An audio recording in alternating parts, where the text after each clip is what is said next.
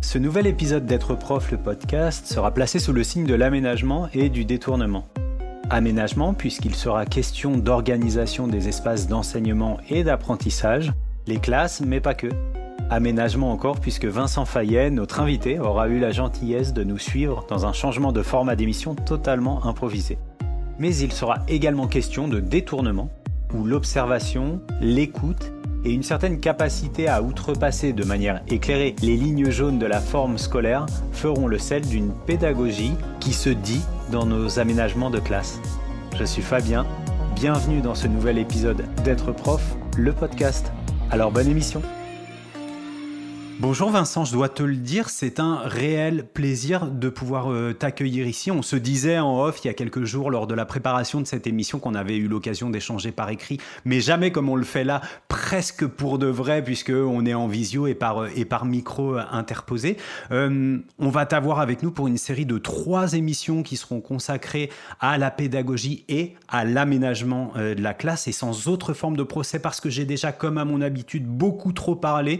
Je t'invite à répondre Vincent, à deux épineuses questions qui sont désormais des questions rituelles d'être prof le podcast. Qui es-tu, Vincent Fayet? Et Vincent, qu'est-ce que tu fais pour les vacances? Eh bien, bonjour Fabien, merci pour, euh, ce sympathique accueil. Qui suis-je? Eh bien, Je suis un collègue en tout. Je suis euh, professeur de SVT euh, au lycée d'Orient à Paris dans le 11e arrondissement.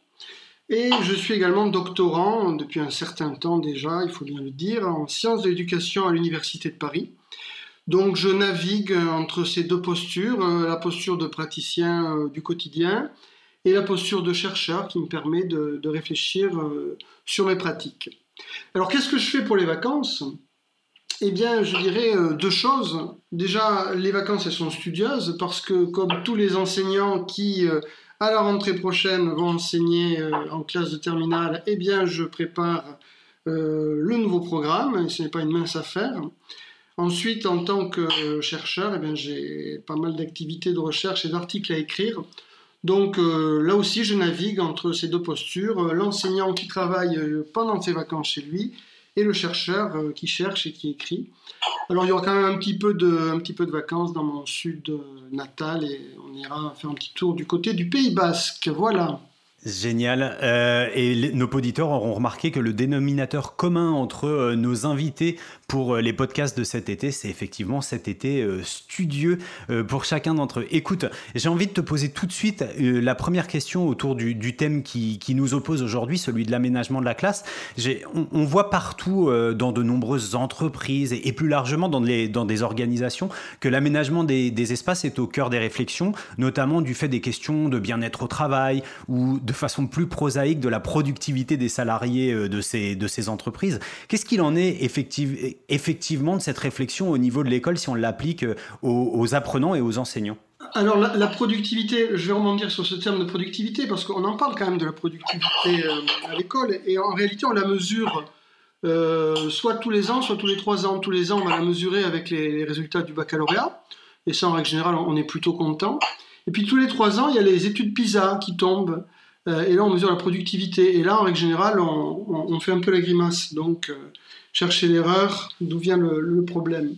Mais bon, laissons de côté cette question de, productivité. Le bien-être, euh, le bien-être à l'école, oui, je, pense en effet que c'est une notion qui est fort peu considérée.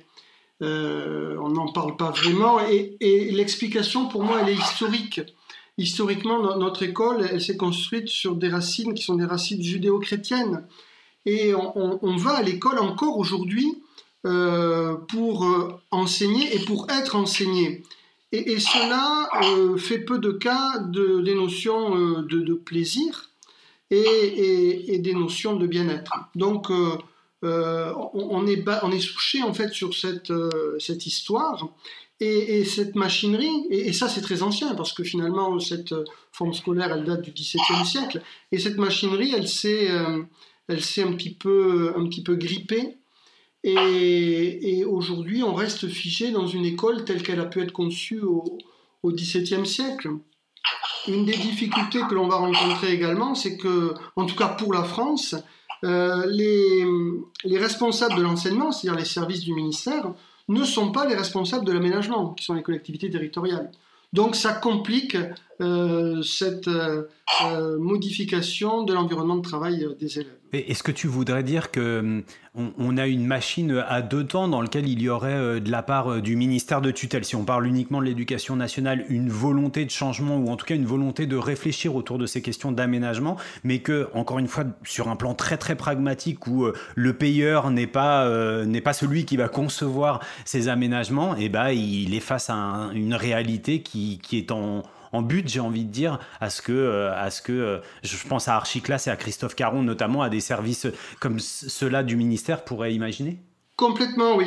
On, se retrouve, euh, en tout cas, on s'est retrouvé très longtemps avec deux entités qui ne se parlaient pas. D'un côté, le ministère, ou en tout cas qui se parlaient mal, ne se comprenaient pas. De l'autre côté, les collectivités. Moi, pour mon dernier livre chez Canopé, je, je, suis allé voir les collectivités, j'ai interrogé les collectivités et, euh, et, les collectivités nous disent que voilà, la salle de classe, pour eux, c'est quelque part une boîte noire. Et donc, ils font l'école euh, sans avoir réellement de référence pédagogique. Et donc là, on, se retrouve avec un, un, système qui a du mal à fonctionner. Tu as parlé d'archiclasse, et pour moi, archiclasse, je le dis souvent, c'est le, le, chaînon manquant. C'est ce qui fait le lien entre la collectivité et le ministère.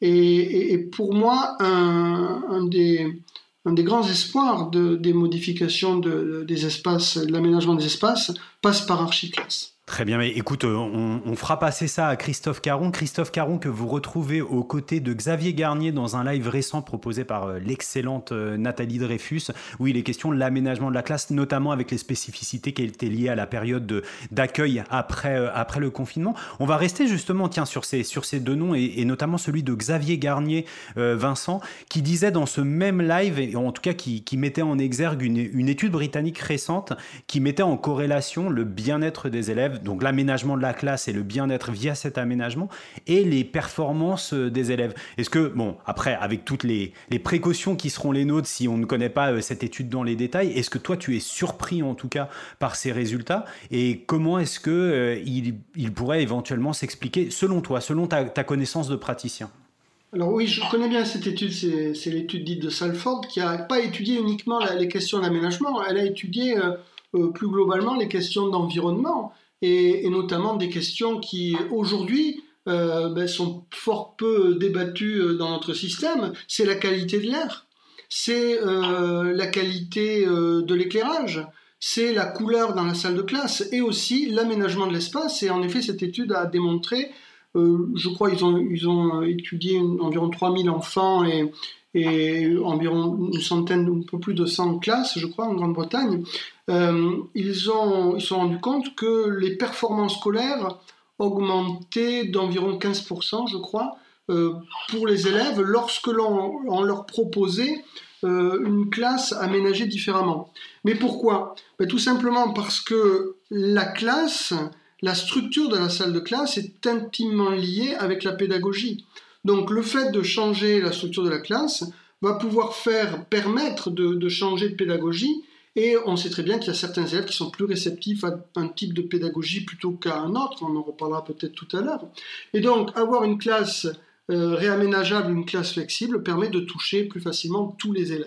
Alors, à, t'écouter, je me dis, est-ce que un changement presque fortuit d'aménagement de la classe, presque contraint, va impacter euh, une expression pédagogique? D'un praticien, euh, au même titre que euh, la pédagogie d'un enseignant va euh, modéliser l'aménagement de la classe. Est-ce que tu penses que voilà, on pourrait imaginer une injonction de modification de, la structure classe, de l'aménagement de la classe, quelle que soit l'origine de cette injonction, et que ça, ça aurait mécaniquement des impacts sur, en tout cas, la réflexion pédagogique du praticien? Mais c'est déjà le cas, puisque quand, quand on rentre dans une salle de classe avec des tables et des chaises alignées face à un tableau, qu'est-ce qu'on fait? Eh bien, on fait un spectacle, on fait le cours, on est l'acteur et les élèves sont les spectateurs. De la même façon que lorsqu'on rentre dans une salle de spectacle, il ne vient à l'idée à personne d'aller s'asseoir sur la scène. On s'assoit et on attend que ça se passe. Eh bien, quand on rentre dans une salle de classe, on se met euh, euh, devant le tableau si on est enseignant ou euh, assis, cul posé et bouche cousue sur les chaises si on est l'élève, et on attend que ça se passe parce que l'espace impacte euh, la pédagogie. Alors bien évidemment, si on, propose une salle de classe différente, ça va jouer sur la pédagogie, mais il ne faut pas, à mon sens, que euh, cela soit imposé. Parce que euh, ce qui doit guider, c'est la pédagogie. La pédagogie doit être définie et l'espace doit suivre. Ce n'est pas l'espace qui doit, comme c'est aujourd'hui le cas, impacter nécessairement et obliger la pédagogie. J'en profite pour, pour, pour, te livrer une petite anecdote. Euh, on était, pour les, les, fidèles du podcast, vous aurez écouté la série d'émissions avec euh, Cédric Gans, qui est un enseignant de CM2 à Creil et qui nous parlait euh, à peu près de ce que tu viens de dire, hein, c'est-à-dire de lui parler d'une forme d'harmonie pédagogique entre qui on était et puis l'impact que ça pouvait avoir sur son quotidien enseignant et notamment l'aménagement de la classe.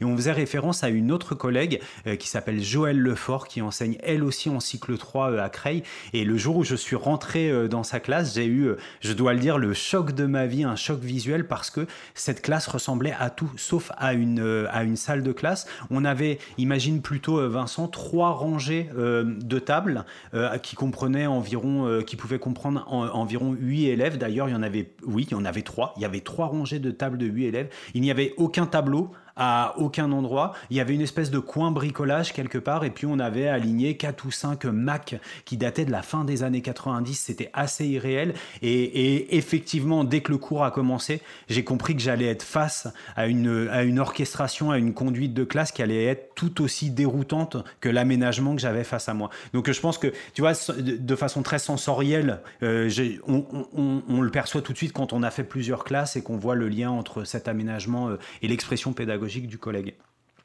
Tu nous as livré là euh, une vision un petit peu, on va dire, stéréotypée de, de la classe dans un enseignement qui serait euh, très transmissif avec euh, ce que Nathalie aime bien appeler l'aménagement en autobus hein, ou en randonnion, comme on peut dire, avec un maître qui serait un maître démonstrateur des choses. dans le guide proposé par Être Prof, dédié à la préparation de l'année scolaire, dans le cadre du dispositif CAP Rentrée 2020, on a, on a notamment à travers l'aménagement de l'espace classe, on retrouve des, fiches outils par niveau. Donc tu as maternelle, élémentaire et, secondaire. Est-ce que en termes de d'aménagement de classe et, de pédagogie et d'objectifs d'enseignement et d'apprentissage, euh, ces, ces aménagements de classe stéréotypés elles se justifient, elles peuvent se déconstruire? Est-ce qu'on peut aller s'inspirer de ces autres niveaux? Est-ce qu'il faut s'inspirer de ces autres niveaux? Bien évidemment. Euh, le, niveau euh, primaire a, une chance que n'a pas le niveau secondaire, c'est que l'on a des élèves euh, tout au long de l'année, les mêmes élèves, et que ces élèves ont un seul enseignant et une seule classe. Donc le niveau primaire, lorsque l'on est enseignant en primaire, il est beaucoup plus facile de prendre possession de la salle de classe puisqu'elle nous est attitrée à l'année. Donc du coup, il y a pas mal d'expérimentations qui se produisent au primaire et, en maternelle. Et je pense que les enseignants du secondaire ont tout intérêt à regarder ce qui s'y fait, parce qu'il s'y fait beaucoup de choses. Euh, à mon avis, la problématique, elle est toujours la même. C'est quelle pédagogie on veut proposer aux élèves et en quoi l'espace est susceptible de d'impacter la pédagogie. Alors après, la difficulté aussi lorsque l'on est en possession d'une salle de classe à l'année, c'est que très vite on prend ses aises et quand on rentre dans une salle de classe en primaire, eh ben, il y en a partout. Ça pique un peu les yeux, il y a des affiches de tous les côtés. Et ça, pour moi, ça peut être euh, un frein et je pense qu'il faut être euh, en capacité aussi de, euh, de, laisser des espaces vides pour que les élèves soient susceptibles de, construire leur propre espace et leur propre façon de, travailler ensemble. mais oui, le primaire pour moi est une source d'inspiration et le lien entre les deux est évident. Alors, ce que m'inspire euh, cette réponse, je te remercie Vincent, c'est deux choses. La première des choses, c'est sur l'aménagement des espaces classes en élémentaire pour euh, rebondir sur ta, euh, sur ta remarque. Allez écouter un excellent épisode du podcast Mes trucs de prof proposé par Émilie Lefat-Tan qui justement va vous donner ses trucs de prof pour aménager de façon la plus efficace possible votre espace classe en élémentaire. Donc ça, c'est la première chose. Et puis la deuxième chose, je repense à ta situation puisque tu es prof de SVT en lycée. Et, euh, et, j'avais, j'avais eu la chance d'échanger il n'y a pas si longtemps que ça, il y a bientôt maintenant un an, puisque c'était sur le Ludovia de l'année dernière, avec quelqu'un que tu connais certainement qui s'appelle Romain Bourdel-Chapuzot, qui est un prof de physique et qui avait un projet de comment j'ai aménagé ma salle de classe avec les paillasses, ou je sais pas, en s'inspirant certainement de, de certaines de tes propositions, de se dire comment est-ce qu'il a flexibilisé sa classe. Et on voit bien hein, la classe de SVT avec ses paillasses massives et indéboulonnables. Donc moi j'aimerais savoir comment toi, tu as fait pour euh, flexibiliser ta, classe à paillasse, si c'était euh, toutefois le cas Alors malheureusement, c'est fort, difficile parce qu'en effet, et ça, ça parle à tous les profs de sciences, les, les, salles de classe un peu passées à paillasse, carrelées, sont euh, vissées, boulonnées au sol et, c'est absolument impossible de faire bouger les tables. Donc du coup, c'est les élèves qui doivent bouger. Euh, et moi, dans mes salles de TP, les élèves euh, ont une mobilité, je dirais, accrue. Après, moi, j'ai la chance d'enseigner en, lycée et donc euh, d'avoir des salles de classe un peu plus banalisées, dans, appelle les salles de classe mutuelles, dans lesquelles je fais mon cours et là, qui pour le coup sont des classes complètement différentes et, qui, permettent une flexibilité que n'a pas une salle de TP. Et si pour la dernière question de ce premier épisode d'une série de trois épisodes où on aura le temps de, développer certains des points qu'on a vus ensemble, euh, tu pouvais euh, nous donner quelques éléments qui caractérisent selon toi ce qui serait un aménagement de classe réussi. Alors je te laisse mettre derrière l'adjectif très ouvert de réussi euh, ce que tu souhaites y entendre. Pour moi, le bon aménagement est celui qui est conçu pour soutenir et magnifier la pédagogie. Euh, donc la, réflexion sur l'aménagement, je le redis encore une fois, doit faire suite à la réflexion sur la pédagogie. Quelque part, c'est dis-moi comment tu enseignes et, je te dirai euh, quelle, salle, quelle salle il te faut. L'aménagement doit être flexible parce que les temps pédagogiques vont être divers et variés en fonction euh, des séquences, en fonction des élèves, en fonction de la situation. Donc la bonne salle de classe est la salle de classe qui autorise euh, toutes les pédagogies. Aujourd'hui, la salle de classe telle que nous la connaissons, elle autorise un modèle frontal euh, qui a fait ses preuves, puisqu'il a traversé les siècles, mais dont on pense que, euh, avec les élèves que nous avons aujourd'hui, cela ne peut plus suffire. Donc, c'est un modèle qui est un petit peu dépassé. Ce que l'on aimerait pouvoir faire, c'est justement faire tout ce dont on a envie. Et pour ça, il faut que la salle de classe l'autorise. Donc, pour moi, la salle de classe idéale, c'est celle qui euh, me permettrait de, de faire la pédagogie dont j'ai envie, de faire de la pédagogie dont j'ai besoin, dont mes élèves ont besoin. Cette dernière réponse que tu apportes, elle me fait penser à un échange que j'ai eu, euh, qu'on a eu dans le cadre de ces podcasts avec euh, Marie-Camille Couder, qui est une enseignante en lycée de physique et qui pratique euh, ce qu'on appelle, enfin, ce qu'elle appelle l'enseignement à distance, mais en classe. En gros, elle dispose de deux salles de classe. Elle a ce privilège, une salle de classe dans laquelle elle est plutôt en mode projet avec les élèves, puisqu'elle s'appuie beaucoup sur les tâches complexes et, la, la, pédagogie de projet. Et puis pour des élèves, des élèves qui auraient des, on peut l'appeler c'est sujet à discussion, hein, mais des modes d'apprentissage qui seraient plus classiques, plus hiérarchiques, comme le dit euh, Richard Elmore. Elle a, à côté, elle met tout sur un Moodle et les mômes avancent dans le programme via le Moodle.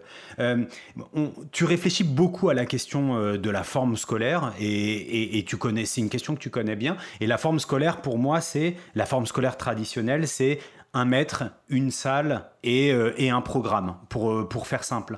Est-ce que, est que l'idéal, ce serait pas de penser, euh, plutôt qu'un maître, une salle et un programme, des salles, plutôt que de flexibiliser sa salle et toujours dans un monde idéal, penser des salles dans lesquelles on pourrait avoir, et tu laissais entendre ça tout à l'heure avec, avec TTD qui allait, ou TTP qui allait, qui allait dans une autre salle où tu décloisonnais avec tes élèves? Est-ce que ce ne serait pas d'avoir plusieurs salles qui correspondraient à des, séquences pédagogiques différentes? Bien sûr que ça pourrait être intéressant d'avoir des salles euh, diverses. Maintenant, d'un point de vue pratique dans l'établissement scolaire, euh, on imagine le bazar que ce serait pour pouvoir euh, récupérer ces salles de classe. Alors, il il faut rien s'interdire. Moi, de toute façon, je dis souvent, osons, testons, et ce que fait cette collègue est remarquable, puisqu'elle teste quelque chose, elle va donner euh, des idées à d'autres qui vont amender, améliorer, etc. Je, pars du principe qu'il faut rien s'interdire, mais c'est vrai que si on commence à se dire tiens, est-ce que ça, ça pourrait pas être mieux, on peut aller très loin. Par exemple, quelque chose sur laquelle il n'est pas question aujourd'hui de revenir, c'est euh, les classes d'âge. Les classes d'âge, c'est euh, c'est une décision qui a été prise au début du 19e siècle, hein, où on considère que parce que les élèves ont le même âge, ils ont le même niveau. Alors c'est sûr, ça c'est très pratique pour faire les classes, mais dans la réalité des faits, ma foi, on peut être avancé en, français et avoir quelques lacunes en mathématiques. On peut avoir le niveau supérieur en français et le niveau inférieur en mathématiques. Ça aussi, c'est un débat peut-être qu'il faut ouvrir, mais après, il faut être, euh, il faut être honnête et, reconnaître les difficultés que ce type de, réflexion pourrait poser dans, euh, dans la gestion au quotidien des élèves et des salles de classe. Mais ne nous interdisons rien, je suis bien d'accord avec ça. Tout à l'heure, tu parlais de... J'ai bien aimé cette expression euh, où tu disais que euh, la collectivité ou les collectivités qui sont les financeurs, ils voient la classe un petit peu comme une boîte noire et que ça, ça compliquait euh, énormément le, leur engagement dans bah, leur engagement financier dans des aménagements de classe, hein, parce qu'on a besoin de bouger des murs, de refaire des peintures, d'acheter du mobilier pour rester au niveau zéro de l'aménagement. comment est-ce que, que ce soit au niveau, toi tu es en établissement, que ce soit au niveau d'un conseil d'administration, que ce soit au niveau de, des discussions avec une communauté territoriale pour récupérer des sous, hein, c'est ça l'idée. Comment est-ce qu'on fait pour que cette classe ne soit plus une boîte noire et sur quoi on, peut s'appuyer pour créer des possibles? Quand on se dit, moi je vais commencer par l'aménagement de ma classe parce que j'ai bien entendu Vincent Fayet et ça peut être le début d'un changement de pédagogie ou d'une évolution pédagogique pour moi alors, il y, a plusieurs euh, façons de faire. Il y a une façon qui va être euh, bien connue de tous les enseignants, c'est-à-dire qu'on se débrouille et, on crée euh, en do-it-yourself avec les moyens du bord une salle de classe. Après, on peut vouloir passer à l'échelon supérieur et en effet mobiliser la collectivité. Mais il faut savoir là que le, point de vue des collectivités a énormément évolué ces dernières années. Moi, quand j'ai commencé la classe mutuelle en 2015, Personne ne parlait d'aménagement. Imaginez une salle de classe différente que de ce que nous avons connu depuis euh, des siècles. Ça ne traversait même pas l'idée de, la majorité des acteurs du monde de l'éducation. Aujourd'hui, les collectivités font des appels à projets pour des classes disruptives, parce qu'ils se sont bien rendus compte que dans leur euh, traditionnel appel à projet pour euh, le numérique, souvent les enseignants glissaient euh, du mobilier. Et là, les collectivités se sont retrouvées face à une difficulté, c'est que leur catalogue eh bien, ne proposait quelque part que euh, des tables et des chaises traditionnelles. Donc, ils ont dû revoir leur référentiel pour proposer un aménagement différent, pour proposer des choses qu'ils ne proposaient pas avant en réhabilitation, par exemple l'insonorisation d'une salle de classe. Et donc aujourd'hui, les collectivités sont mieux éduquées, entre guillemets, et plus armées pour répondre à ces demandes des enseignants.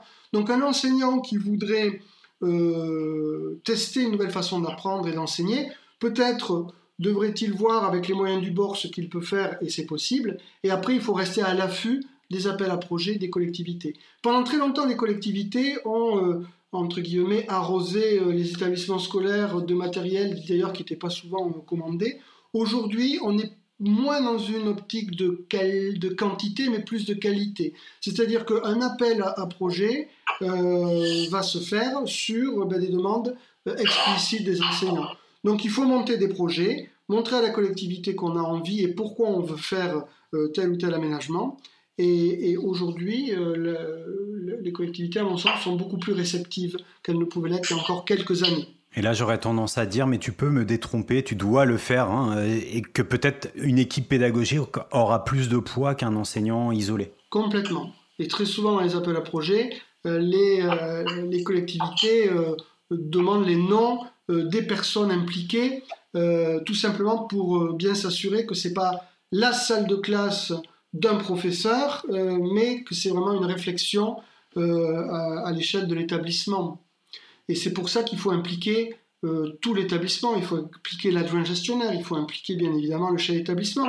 Faire passer, pourquoi pas, le projet OCA, même si ce n'est pas une obligation, mais ça montre qu'il y a vraiment une réflexion d'équipe. Ça, c'est très important pour une collectivité lorsque l'on va investir des, sommes qui sont tout de même conséquentes, euh, d'être rassuré sur le fait que ça sera utilisé par plusieurs enseignants et que ce n'est pas euh, seulement la lubie d'un enseignant. Merci Vincent pour tous ces éclairages. Écoute Vincent, puisque on parle réaménagement aujourd'hui, j'ai envie de te faire une proposition un petit peu folle et de bouleverser euh, la manière dont on avait imaginé ces trois épisodes pour euh, s'adapter un petit peu aux contraintes qui sont les nôtres aujourd'hui. Hein. On va vous révéler un petit peu les, les, on va vous montrer les coutures de la réalisation de cette émission. Et, et est-ce que tu serais d'accord pour qu'on poursuive sur les parties 2 et 3 qui correspondaient aux deux épisodes suivants et qu'on n'en fasse qu'une seule émission ramassée et condensée? Soyons fous. Allez, c'est parti. Euh, donc, on va passer dans une deuxième partie, hein, à défaut de passer sur une autre émission, où là, j'aimerais t'entraîner du côté de la méthodologie euh, d'organisation de l'espace, et peut-être qu'on resserre un peu nos propos euh, à destination de nos collègues en première séquence de carrière. là, on a justement ces jeunes collègues, ou ces collègues moins jeunes qui sont dans la reconversion, qui vont peut-être faire leur première ou leur deuxième rentrée, avec des affectations qui sont souvent très peu maîtrisées par eux et par elles, et ils vont arriver quelques jours avant la rentrée face à cette classe à aménager. Euh, c'est quoi, qu'est-ce que ça serait l'aménagement de la classe pour le jour 1 alors qu'on ne connaît pas euh, la future dynamique des groupes classes, alors qu'on ne connaît pas les élèves, alors qu'on a très très peu d'informations J'aurais tendance à dire euh, que la réflexion doit se faire avec les élèves. Et donc, comme tu le soulignes, on ne connaît pas les élèves, donc n'anticipons pas ce qu'aimeraient les élèves. Moi, ce que j'aurais tendance à suggérer, je l'ai déjà fait, ça marche très bien. Lorsqu'on accueille des élèves pour la première fois, on prépare la salle de classe, mais on la prépare à, ma façon. C'est-à-dire, on la met sans dessus-dessous. Euh, on va mettre toutes les tables d'un côté, toutes les chaises de l'autre, un bordel sans nom, et on fait rentrer les élèves, on leur dit, ah ben mince, la salle de classe n'a pas été préparée. Est-ce que vous pourriez la mettre en ordre, sans plus autre indication?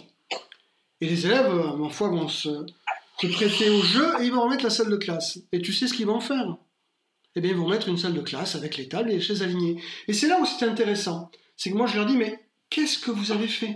Bah, Monsieur, vous avez dit de mettre la salle de classe. Oui, mais pourquoi est-ce que vous l'avez euh, installée comme ça? Monsieur, mais c'est comme ça d'être une salle de classe. Et là, tu vois, on lance le débat. Et là, ils se rendent compte du poids des habitudes. Et, là, on peut leur dire, mais pourquoi ne la mettrions-nous pas différemment? Et donc là, sans rien faire, quelque part, on lance euh, la réflexion euh, dès la première séance. Mais ça, c'est pas évident. Hein. Tu me parlais d'élèves, qui, d'enseignants qui, débutaient la carrière. Leur carrière, l'enseignant innovateur, c'est très souvent un enseignant qui a quand même un peu de bouteille. C'est très difficile d'innover quand on débute. Tu me parlais aussi de, collègues qui étaient en reconversion. Ça, à l'inverse, euh, je l'ai constaté avec la classe mutuelle parce que j'échange beaucoup avec des enseignants qui, font la classe mutuelle et très souvent, ceux qui, sont à l'aise avec ce changement, c'est des enseignants qui viennent du privé, qui viennent d'ailleurs, qui ont eu une autre vie avant l'école.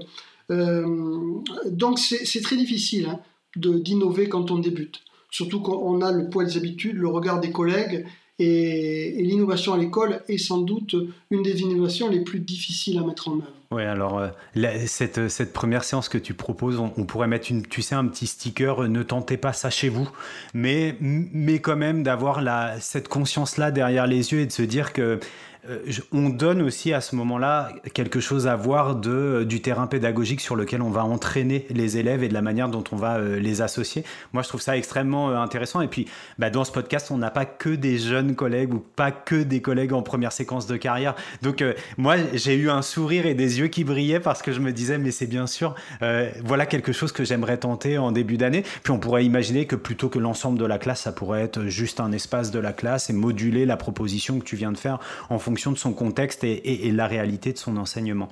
Euh, toi qui enseignes dans le secondaire, tu nous l'as dit Vincent, tu es au lycée. Bon nombre de nos collègues y connaissent euh, cette situation, tu l'as dit hein, euh, dans la première partie de, l'émission, de nomadisme.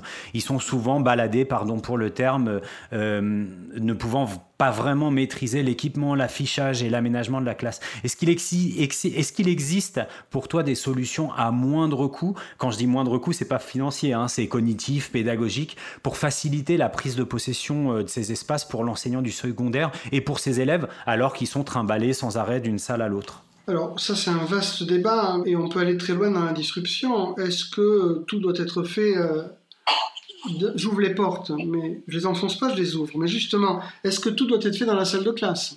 Ne peut-on pas se dire qu'une partie de couloir, euh, ma foi, assez, assez large ne pourrait pas être colonisée euh, par quelques élèves? Euh, si la salle de classe est figée et qu'elle doit le rester pour X raisons, à ce moment-là, il faut s'interroger sur ce que l'on attend des élèves. Et si on veut que les élèves euh, se déplacent, euh, eh bien, il faut pouvoir autoriser le déplacement et faire en sorte que les élèves euh, puissent se déplacer pour aller échanger entre élèves. À ce moment-là, si ce que l'on cherche à, mettre en place, c'est des échanges, mais il va falloir créer des surfaces d'interaction. Alors si on a des tableaux, eh bien on utilise des tableaux, mais tout le monde n'a pas 6 ou 7 tableaux au mur. Donc à ce moment-là, qu'est-ce qu'on utilise? On utilise ce qu'on a sous la main. Si on a des paillasses, on écrit sur les paillasses avec des, des ça s'efface très bien. Euh, si l'on a des vitres, eh bien on écrit sur les vitres. C'est une surface d'interaction, une vitre, ça s'efface très bien aussi. Euh, si on n'a pas d'argent, on achète des, petites feuilles Véleda, désolé, hein, Véleda entre guillemets, je ne fais pas de, pub pour Véleda, mais des feuilles euh, électrostatiques qui coûte 3 francs en 6 sous, que l'on met sur les murs, sur les vitres, et on peut écrire. Euh, il y a plein de façons d'envisager les choses. C'est vraiment au cas par cas, mais ne, pas, là encore une fois, s'interdire sur euh, la possibilité de faire différemment. Euh, combien de fois j'ai visité des établissements scolaires et où on me disait ben voilà voilà ma salle de classe qu'est-ce que tu ferais? Bon ben, je dis ben, moi, si j'étais toi, je ferais ceci, cela. Et je dis, et très souvent, et c'est quoi cette petite porte au fond? Ah, ben ça, c'est la remise, euh, personne n'y va, personne s'en occupe. Voilà, ne pas avoir peur à annexer l'espace de la salle de classe, qui juste la salle de classe, et des couloirs peuvent être des zones d'interaction entre élèves. Tout ceci, bien évidemment, se fait après discussion euh, avec le chef d'établissement. On ne prend pas des décisions tout seul, on en discute en équipe moi, il me semble qu'on a beaucoup, euh, on a beaucoup corrélé euh, l'aménagement de la classe avec l'expression pédagogique, euh, avec, avec aussi peut-être avec une forme de, personnalité de l'enseignant. Tu vois, et on en a parlé avec Cédric Gans dont je parlais tout à l'heure, on associe souvent la flexibilité, l'agilité, la souplesse avec la confiance. Donc confiance dans les autres, mais aussi confiance en soi. C'est peut-être pour ça que c'est si difficile pour un jeune collègue d'être dans ces démarches que tu as qualifiées de disruptives. Euh, moi, je me méfie toujours des oppositions, mais, euh, mais quelque part, euh, on pourrait se dire que le collègue qui est moins en confiance avec lui et avec ses élèves, il sera moins à même de pouvoir tenter ses, aménagements, euh, de pimper sa classe, hein, pour utiliser un vilain anglicisme. Mais, mais, mais au fond, moi j'ai envie de te poser la question, qu'est-ce qu'on risque à faire ça? Qu'est-ce qu'on risque à mettre des mômes dans le couloir? Qu'est-ce qu'on risque à faire écrire sur les tables? Qu'est-ce qu'on risque à proposer une classe sans dessus-dessous le premier jour pour, euh, pour la faire aménager? Est-ce que toi, tu vois des risques derrière Quitte à créer un, un plan de prévention des risques pour les, les enseignants qui seraient le moins en confiance avec ces démarches? On risque beaucoup on risque euh, déjà le, regard des autres. Ça, pour un enseignant, le regard d'autrui, c'est pas évident. On est un jeune collègue, on arrive dans un établissement. Si on se lance dans un sens dessus-dessous, euh, il est évident qu'on va avoir le, regard des autres qui va être porté sur soi. Moi, je l'ai vécu lorsque j'ai commencé la classe mutuelle. Je te fais le, le topo. Imagine une salle de classe dans laquelle les tables, les chaises ont été euh, complètement réorganisées. Imagine des élèves qui sont debout en utilisant leur smartphone pour regarder des vidéos et qui écrivent sur les murs. Eh bien, très sincèrement, euh, moi j'ai eu peur quand j'ai commencé comme ça, parce que je me suis dit, mais les collègues qui passent dans le couloir sur la coursive et qui voient ma salle de classe, ils disent, ça y est, il se fait bordéliser. Pas du tout, les élèves apprenaient. Mais voilà, il y a le regard des autres qui n'est pas évident. C'est pour ça que euh, je pense qu'il faut, il faut en discuter. Il y a des risques euh, dès lors qu'un élève n'est plus sous le, regard de l'enseignant, mais il y, a, des responsabilités. Donc ces responsabilités, il faut, même si l'institution l'accepte, il faut en parler avec le chef d'établissement, il faut que les choses soient claires et qu'on soit d'accord qu'on autorise, sous certaines conditions à lister, des élèves choisis bien évidemment, à aller euh, travailler dans un autre lieu sur lequel ils ne seraient pas sous le regard direct de l'enseignant.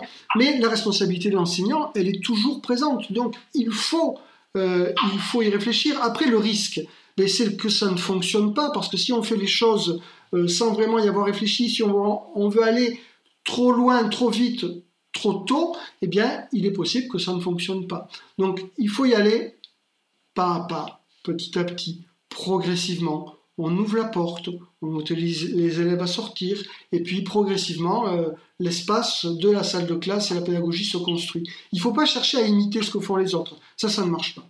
Vraiment, merci pour cette, euh, cette mise en garde qui est extrêmement vigilante. Et puis, je pense qu'on va laisser les collègues euh, auditeurs réfléchir à cette notion du regard des autres sur la pédagogie qu'on souhaite mettre en place et la façon dont on communique autour de, de, cette pédagogie pour sortir un petit peu la boîte noire de, de ces quatre murs, comme tu disais tout à l'heure.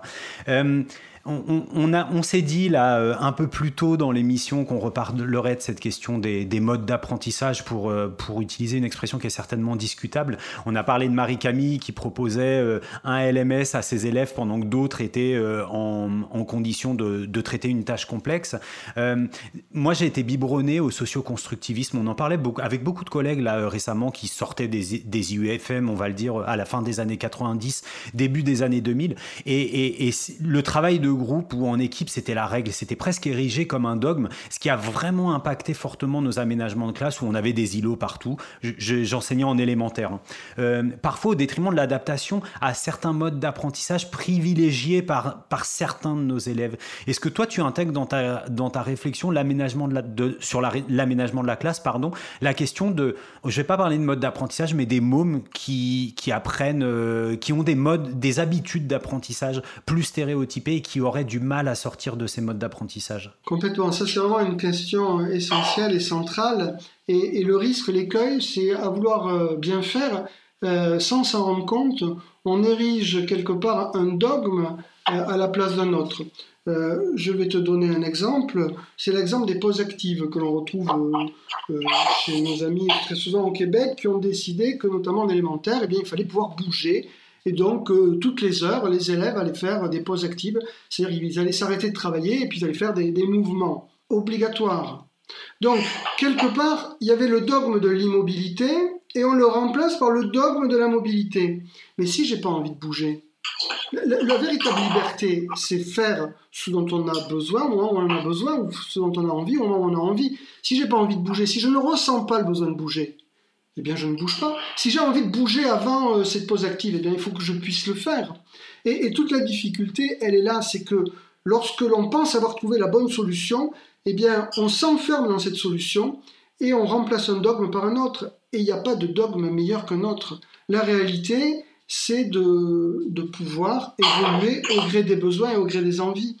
Et, ça, moi, je m'en suis rendu compte vraiment avec la classe mutuelle, parce que quand je fais la classe mutuelle, en réalité, j'ai trois trois temps pédagogiques qui sont euh, bien stéréotypés. Un premier temps qui est un temps magistral, où je vais faire du cours traditionnel, frontal, euh, et qui a aussi des vertus. Après, il y a un temps mutuel où les élèves vont euh, s'entraider, socio-construire, comme tu dis, leurs connaissances. Et puis, pendant ce temps mutuel, je vais pouvoir m'occuper spécifiquement des élèves qui sont en difficulté. Donc là, je vais être en monitorat pratiquement. Et puis après, il y a un temps de, euh, synthèse et de bilan. Et, de fait, je me rends compte que tous les élèves n'adhèrent pas au, modèle mutuel. Il y a certains élèves dans mes salles de classe qui restent tout seuls, parce que c'est leur façon de travailler, parce que euh, c'est ce qu'ils aiment. Eh bien, quand on est en classe mutuelle, ces élèves-là restent seuls. Même si, en règle générale, en cours d'année, on se rend compte qu'ils vont progressivement vers les autres. Euh, c'est très difficile de changer de méthode parce que quand on change de méthode pédagogique, euh, on change l'univers des élèves. Ce qu'on appelle un bon élève aujourd'hui, avec des gros guillemets, qu'est-ce que c'est? Un bon élève, c'est un élève qui a été sélectionné par le système, qui est adapté au système, et le système lui renvoie l'image, toi tu es un bon élève. Pourquoi? Parce que tu es adapté à la situation, tu es capable d'écouter euh, sans broncher, sans bouger un cours pendant une heure, tu es capable d'interagir avec l'enseignant et donc d'apprendre. Euh, à partir du moment où on change de méthode pédagogique, ben, ces, bons élèves, ils sont perdus parce que euh, on change l'univers dans lequel euh, ils étaient valorisés. Et ça, ça peut poser des difficultés. Et il faut en avoir conscience.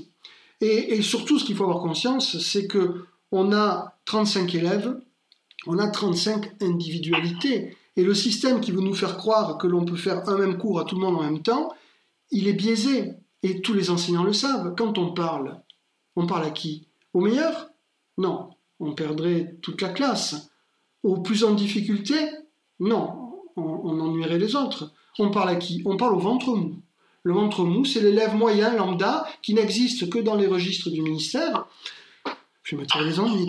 Euh, cet élève moyen lambda, euh, eh bien, il y a un nivellement quelque part qui se produit. On, fait euh, un, cours pour parler au plus grand nombre. Mais du coup, on, perd malgré tout ceux qui sont en difficulté et on ennuie les meilleurs. Donc l'idée, mais cette question, elle est très ancienne. Elle date du XIXe siècle. L'éducation nouvelle l'a explorée bien mieux que moi et je ne te parle pas de de freiner.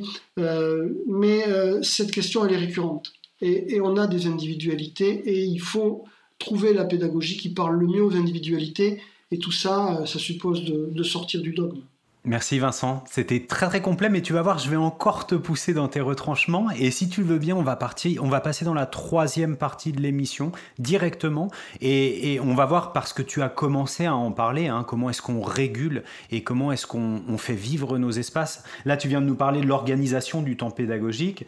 Tu nous as parlé, euh, mais depuis le début de l'émission, de, ta classe mutuelle ou de la classe mutuelle. Donc on ne va pas développer ici ce qu'est la classe mutuelle. Je préfère renvoyer vers les différents ouvrages que tu as publiés euh, pour pouvoir l'évoquer. Euh, on en a parlé tout à l'heure et on en remettra dans, les notes de l'émission. on mettra les références. ces élèves qui arrivent en classe et qui peuvent être, déroutés. Moi, je me demandais si il y avait des, s'il fallait créer des manuels d'utilisation de ces espaces classes de ces, de ces transcriptions, de ces transpositions euh, spatiales de ta pédagogie Ou est-ce que, comme on dit souvent dans l'UX design, tu sais, ce sont des espaces d'apprentissage affordants où euh, la classe est pensée pour, ce que, pour que tout de suite l'élève comprenne ce qui est attendu de lui, ce qu'il peut faire et ce qu'il ne peut pas faire? Alors moi, je crois beaucoup au, concept euh, d'affordance, mais, mais, pour que la magie opère, encore faut-il être permissif et ne rien s'interdire. Alors, ne rien s'interdire, ça ne veut pas dire laisser les élèves en totale liberté, ça c'est pas possible euh, et c'est pas souhaitable. Mais par contre, ça veut dire avoir une certaine acuité de la situation. Et ce qui compte, l'espace, il est conçu par l'enseignant, mais pour les élèves. Ce qui compte, c'est de voir comment les élèves vont prendre possession de l'espace. Et, l'élève va avoir des idées que l'enseignant n'aura pas. Si moi demain je fais une salle de classe, je fais une salle de classe, malgré euh, toutes les connaissances qui peuvent être les miennes, je ferai une salle de classe d'adultes, pensée par un adulte. Laisser les élèves penser une salle de classe, croyez-moi, ce ne sera pas du tout la même chose. Si moi j'ai des ados à la maison, quand ils bossent leur cours, c'est couché sur le tapis. Euh, ils ne me seraient pas venus à l'idée que le tapis pouvait être une surface d'apprentissage. Eh bien, une salle de classe, c'est pareil. Et pour ça, il faut avoir une acuité de la situation, il faut observer, laisser des garde-fous, mais laisser aussi euh, traverser euh, euh, la barrière de façon à, voir comment faire les élèves. Moi, j'ai un exemple qui, qui m'a frappé de, choses complètement improbables que je vais te, livrer aujourd'hui. J'étais, je venais de terminer mon cours et je passe voir ma, ma collègue de physique, Eliane, dans la salle d'à côté, et elle était en train de, de faire le son avec ses élèves de terminale. Et euh, elle avait une guitare pour, pour les différentes euh, longueurs d'onde du son, j'imagine. Et là, un des élèves de terminale, qui était aussi un de mes élèves, prend la guitare, commence à jouer quelques accords et me récite mon cours en chanson. Et tous les élèves, autour se mettent autour de lui, frappent dans les mains et font de mon cours une chanson. Et ils m'ont dit, mais monsieur, c'est génial. Est-ce qu'on peut faire ça tout le temps? Je dis, mais écoutez, pourquoi pas? Eh bien, ce sont des élèves dans cette classe-là qui systématiquement m'ont demandé, deux, trois élèves, le cours une semaine en avance pour travailler les accords. On, fait de la classe inversée musicale quelque part. On a appris le cours et systématiquement, en fin de cours avec cette classe-là, les cinq dernières minutes, c'était en chanson où ils euh, il jouaient de la guitare et mettaient en chanson mon cours et ils m'ont dit, mais monsieur, on le retient, votre cours, de cette façon-là. Et bien évidemment qu'on le retient. Euh, les poésies, c'est une façon de, retenir euh, euh, des, notions et des phrases, ça tout le monde le sait. Voilà, ça, ça ne s'est jamais reproduit, ça ne se reproduira sans doute jamais, mais c'était la situation. C'est pour ça quand je qu'il faut être à l'écoute de la situation, il faut regarder ce que font les élèves et se dire, tiens, ça, je peux en tirer un parti pris pédagogique et donc je vais l'utiliser. Pour ça, il faut enlever les œillères et il faut être vraiment à l'écoute. Et ça, je dirais que c'est le plus dur. Dans l'écoute, dans l'observation. Il y, a beaucoup de, démarches de type recherche-action. Hein. Ça semble assez exigeant dans, dans, ce qui est proposé, mais à la fois ça m'inspire la recherche-action et à la fois ça m'inspire ce qu'on fait dans le marketing. On parlait du X-Design tout à l'heure. Euh, on va pas imaginer les choses pour l'utilisateur, mais on va mettre en place un dispositif qui va nous permettre de récupérer un max de données côté utilisateur pour pouvoir penser le dispositif qu'on leur propose. Donc c'est vrai qu'on peut se dire que nous, à notre niveau d'enseignant, l'alpha, c'est l'observation des élèves et voir comment progressivement on peut, on peut intégrer ça. Euh, c'était super intéressant et bravo. Euh, on, peut, on peut entendre, j'espère, on peut entendre quelque part ces, tes cours mis en musique? Ah, J'ai pris quelques vidéos, oui, j'ai pris quelques vidéos. Un jour, peut-être, on aura la chance de les retrouver. Euh, une, euh, avant de, passer à la dernière question, je voulais qu'on parle avec toi euh, réprimant des sanctions. Parce que je me dis quand même, tu vois, on a l'impression là d'être dans une espèce de, de, de lâcher prise totale, d'observation des élèves, de monde idéal. Mais je me dis quand même, alors tu es en terminale, donc on peut imaginer que les élèves ont plus de, de self-control et, plus de, capacité à inhiber certes, ce qu'on pourrait, allez, on va lâcher le mot, hein, caractériser comme des, quand même des comportements déviant ou qui outrepasserait euh, ce qui serait acceptable dans une salle de classe. Est-ce que ça existe? Alors, euh, est-ce qu'il y a des règles? Est-ce qu'il y a des sanctions? Est-ce qu'il y a des réprimandes? Comment elles s'expriment et comment est-ce qu'elles peuvent euh, revêtir un caractère constructif pour faciliter l'appropriation de cet aménagement de classe et donc de la pédagogie que tu proposes? Bien évidemment, tout, cadre éducatif suppose des limites et toute limite avec des élèves suppose qu'un jour elles seront franchies. Euh, c'est une évidence. Et, la classe mutuelle euh, n'est pas du tout une panacée.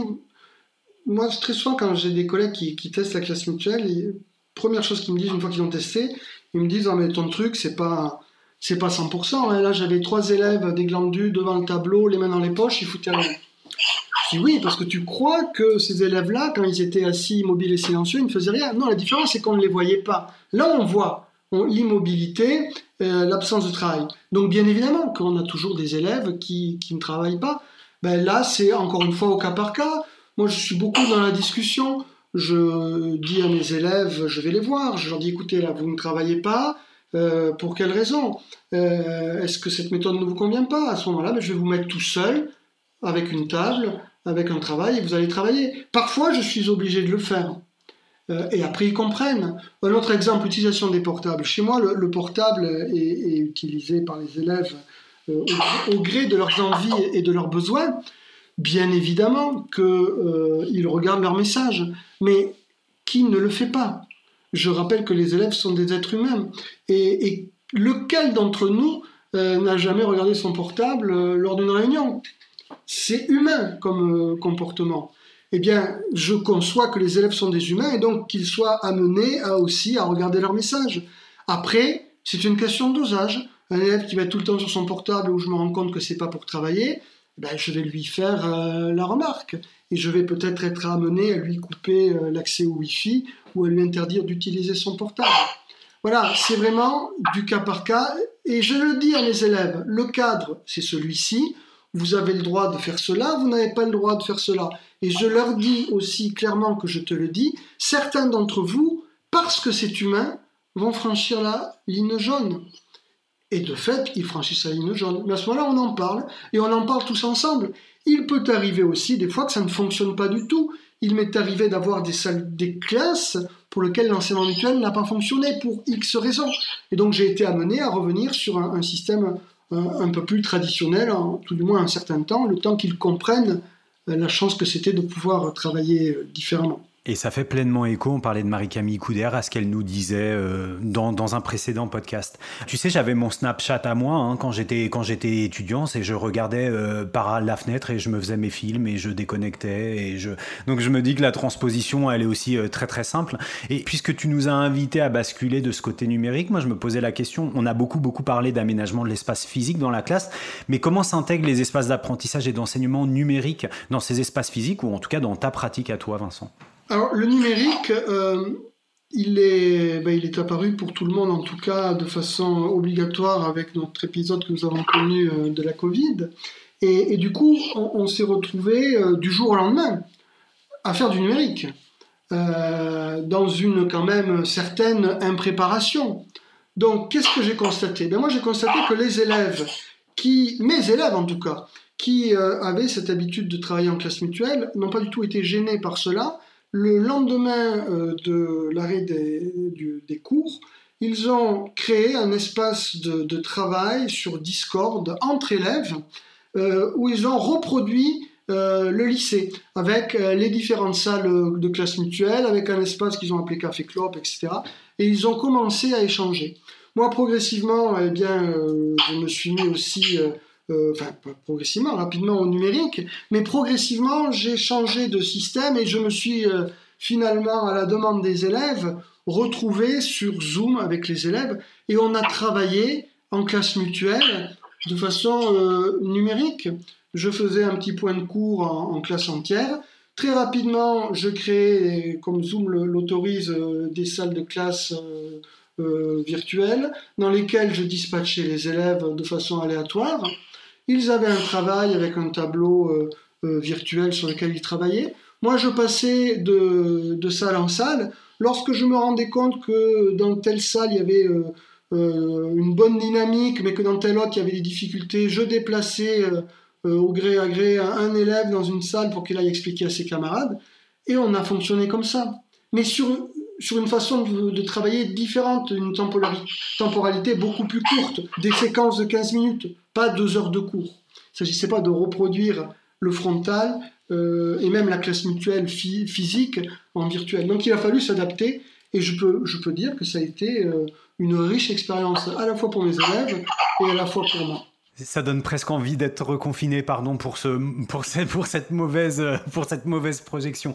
Écoute, en, t'entendant, je renvoie les, je renvoie les auditeurs à un autre podcast sur l'éducation qui s'appelle, que tu connais peut-être, qui s'appelle Nipédu, parce que dans le numéro 115, on a Jean Noël, qui est enseignant d'art plastique et référent numérique de son établissement dans l'Académie de Caen, qui avait proposé sur Discord une structuration, la même chose, il avait euh, restructuré l'établissement, mais dans des, euh, dans des channels Discord donc ça m'a fait, ça m'a fait vraiment penser à ça. Et ce point avec Nipédu me permet de saluer Anne-Cécile, moi je le dis à l'espagnol, Callejon, qui illustre les épisodes de Nipédu et qui a aussi illustré ton ouvrage chez Canopé. Voilà, comme ça on a fait un petit point entre les deux. Écoute, on arrive à bientôt l'heure d'émission.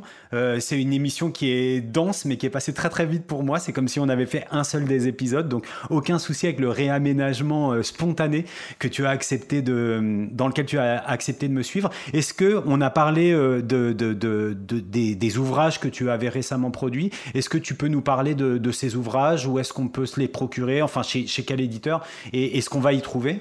L'ouvrage que j'ai produit chez Canopé avec Anne-Cécile Caléjean euh, bah, se trouve chez Canopé, sur Amazon, etc. Ça s'appelle Remodeler sa salle de classe, sa pédagogie. C'est le, deuxième opus, en fait, c'est un, ouvrage qui est euh, pratico-pratique, sans pour autant donner des recettes, mais qui explique euh, euh, quels sont les écueils, les, possibilités, différentes fiches pour amener progressivement euh, les élèves dans, cette idée de l'enseignement mutuel.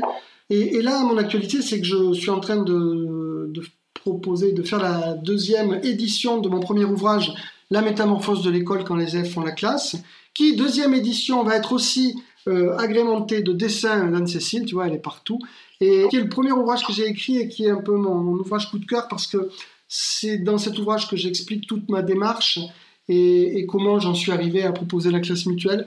Donc il va être euh, réédité euh, chez Publishroom euh, à la rentrée et accessible en numérique sur Fnac, Amazon, etc. Dans la première édition, il y avait une excellente préface de Catherine Becchetti-Bizot, si mes souvenirs sont bons, qui a publié récemment un, rapport sur le, un excellent rapport sur le bien-être enseignant que je vous conseille. Alors, je vous le conseille pas en lecture de vacances. Je comprends que tout le monde ait envie de déconnecter, mais ça reste un excellent rapport. C'est le deuxième qu'elle produit. Euh, et enfin, elle en avait produit non, en tant que directrice du numérique éducatif. Et vraiment, faut saluer le travail de Catherine Becchetti-Bizot.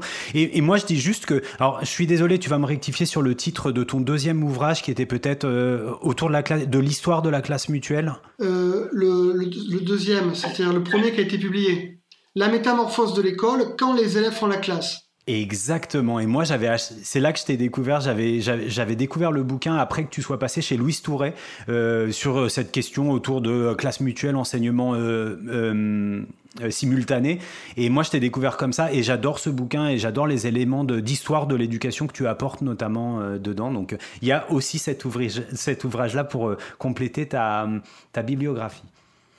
Euh, écoute, un grand merci Vincent pour, euh, pour le temps que tu as passé, que tu as passé en notre compagnie, pour euh, ta disponibilité en plein cœur de l'été. Hein. on est vraiment en plein cœur de l'été. J'espère que le, le matériel électroménager que tu as reçu te donnera pleine satisfaction.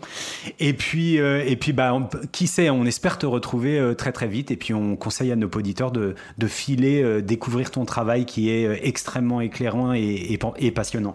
Merci beaucoup. Un grand merci Vincent, un grand merci à tous pour votre écoute et on se retrouve bientôt pour un prochain épisode d'être prof, le podcast. Bye bye